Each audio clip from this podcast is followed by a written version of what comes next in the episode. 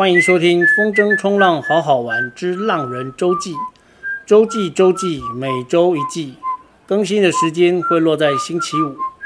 这个节目是用来分享好好玩的风筝冲浪运动，以及我生活当中的大小事。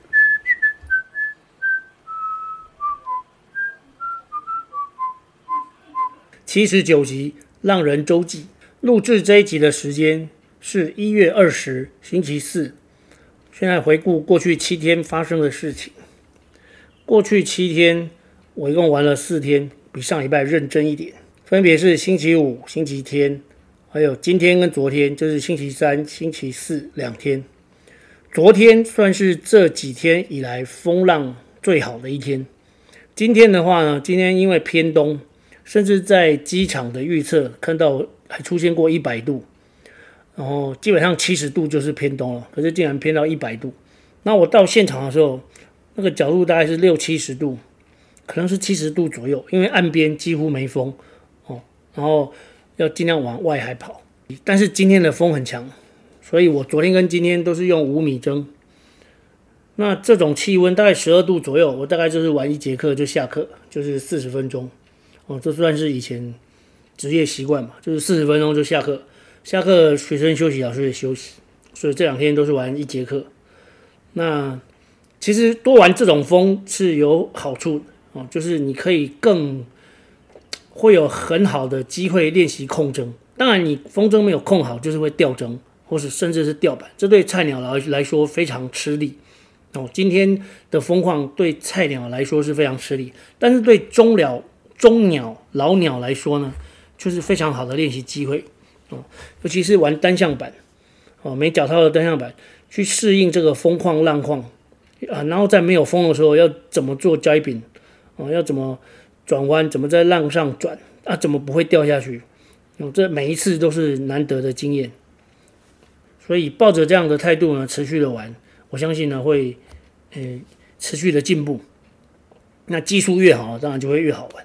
当你技术越好，就会越。就会有越多风况跟浪况是别人没办法玩，但是你可以玩的哦。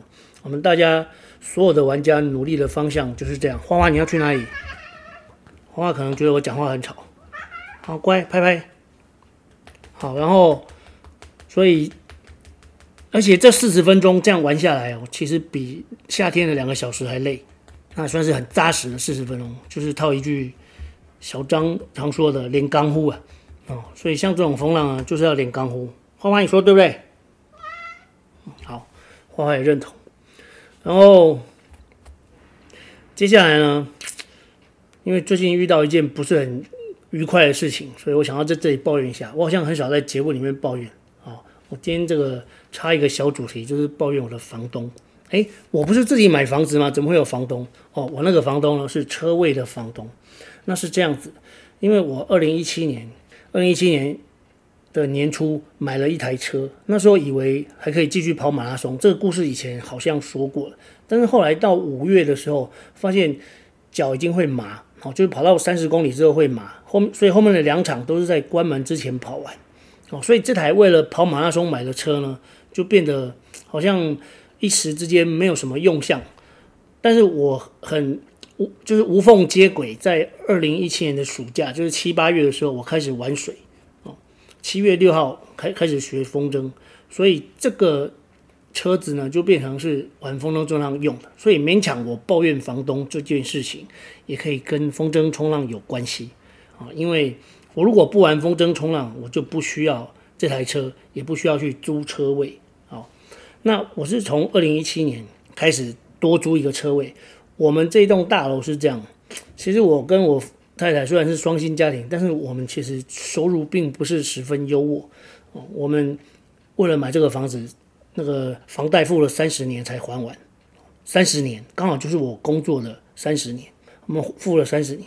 这栋大楼是这样子，每一栋住户都有配一个车位，那车位说起来应该是挺不错的，因为是平面坡道，平面坡道车位不是机械式啊，没有机械式。平面坡道车位，而且车位蛮大，但是因为我太太有一台车，那我再买一台车，我就必须租车位。那大楼里面其实一户配一个车位之外呢，它有多出来的几个位置，好像是我没有仔细算，应该有七七八个还是五六个？好，那这七八个车位呢？对，有七八个车位叫做公车位。公车位呢，就会先给住户在每一年的年底，也就是十二月的时候，让给大家看看有没有人要租哦。先开放给住户租，住户认完之后呢，再开放给外面的哦，就是不是住户租租用。那因为我二零一七刚买这个位置的时候，公车位的招租已经已经过期了哦，超过那个期限。嗯，我是在二月一号哦，呃一月二十，对不起，我行照上面是一月二十，那十二月底就该登记了，所以我一月二十那时候就急着买车之前我就急着问车位，然后刚好呢就是我之前的那个车位房东哦，就是一个大姐，我现在不能讲她的姓。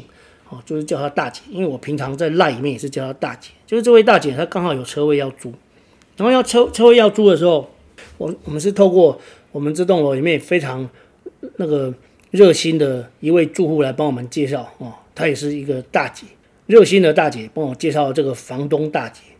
然后在签约的时候，他要求我要影印身份证正反面给他，那时候我觉得。有一点不太舒服，因为你都知道我是住户了，你还要我影印身份证做什么？哦，然后好，没有关系，反正就这样租了。而且一开始我有打下一个非常清楚的契约，我跟他说，如果我不能租了，哦，如果我不能租，那你你必须要在十二月，哎，十二月初，就是公车位开始招租，每一年公告招租之前告诉我，让我有让我可以衔接上，否则你就要等到下一次。那我这样讲的意思就是，其实我不想换，即使他他的租金一个月比公车位多五百，公车位是四千，他的车位是四千五。我本来想说，本来有本来有人建议我说，你就跟那个房东大姐租了一年后就换公车位，但是我后来没想换，因为我发现那个位置其实蛮大的，很舒服啊。公车位稍微小一点，当然也可以用，不过其实我的车也不大，就是了。啊，反正我就是一个懒得变、懒得变的人嘛，就是已经租了就继续租，那就这样，我从二零一七年就就一直租租租租到，哎，去年哦，就是二零二一，大概将近五年，还不到五年。那我每一年呢，我都会在赖里面跟他联络。好，我我再讲一下我付房租的方式。哦，我跟他要了账户，然后每一年呢，我都在前一个月的二十五号准时入账，从来都没有延迟过。每个月的二十五号入下个月的账，比方说这个月是一月，如果二月的账呢，一月二十五就会入，好，都是这样准时，而且我是设定自动转账，啊，设定自动转账功能，OK，所以我从来没有迟交过房租，他应该对我非常满意，我个人认为，大家继续听下去就会知道他对我有多满意，好，然后就这样一直到我每一年都是问他说，哎，大姐又过了一年。我在十二月的时候都会这样问，请问二零二零我可以哦，每一年的十一月我会十一月就问，我就问说我我明年可以再续租吗？如果可以，我们就在这里算了啊，那就这样。其实这是为了延续之前契约的效力啊，但是还好到结束之前呢都没有发生什么那个争议。OK，然后就在就在去年的十一月四号，十一月四号他跟我说，他传了一个信息给我，念给大家听。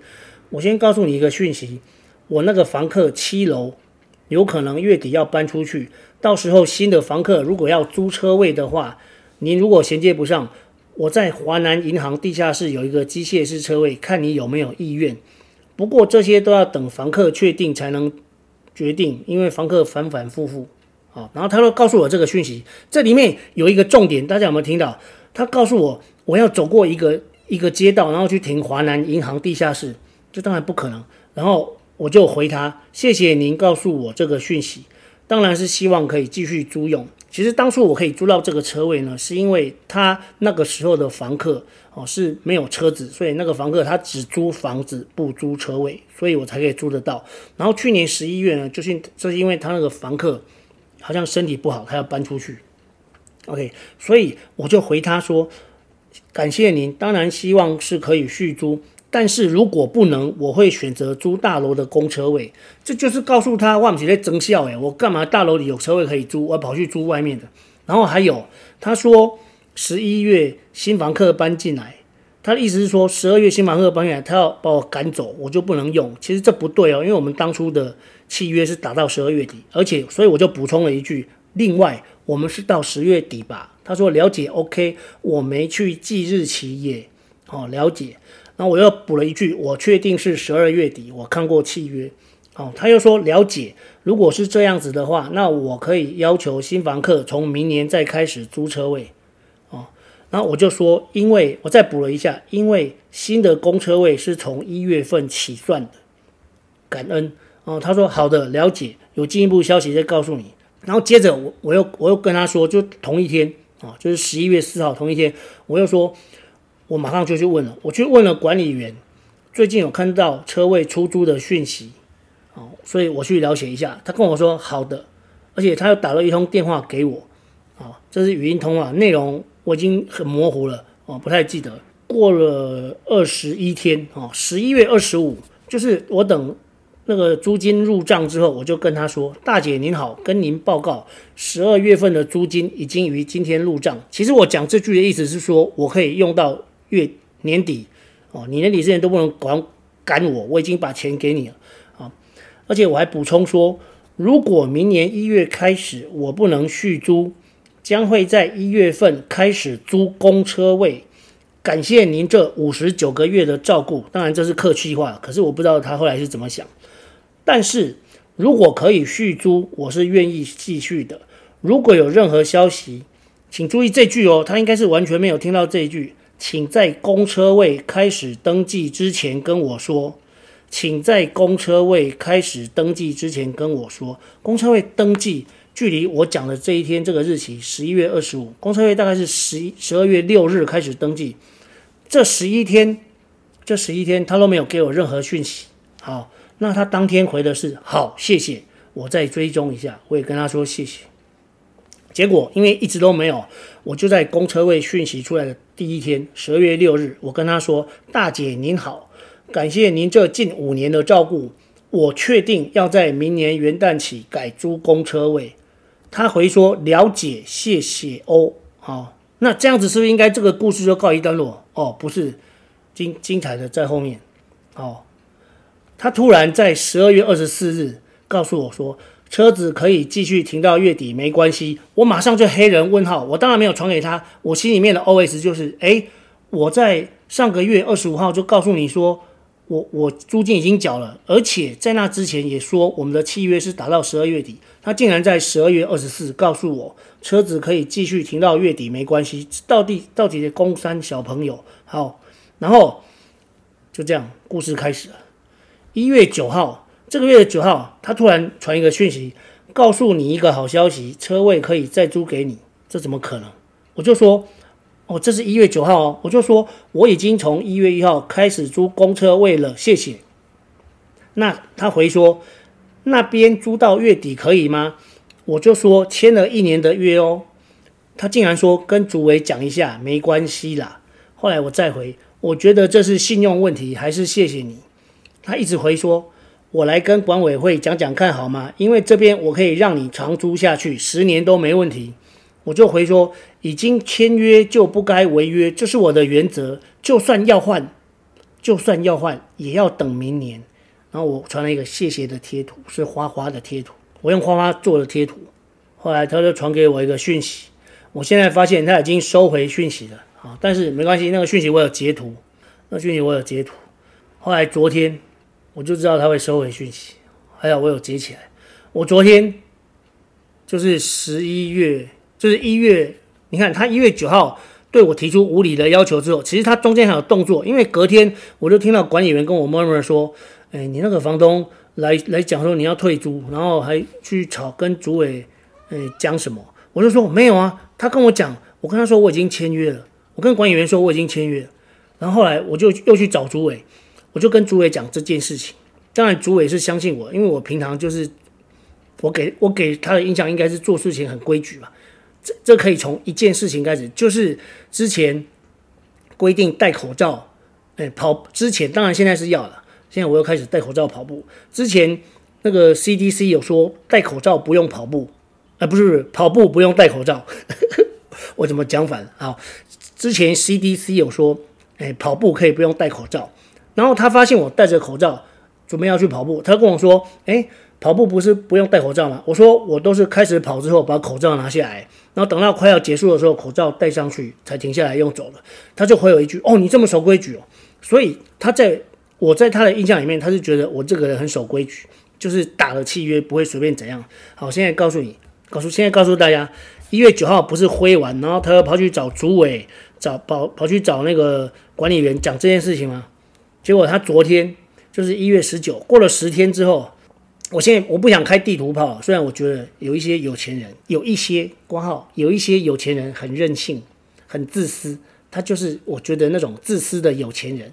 大部分的有钱人都是好的哦，但是有少数像我这个房东，极少数有钱人非常自私，他只有考虑到他自己。啊，我念一下他他他写了长文给我，还好我有截图下来，因为他已经收回讯息。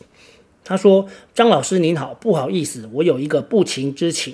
虽然仍是尊重您的原则，但还是很希望您能够成全。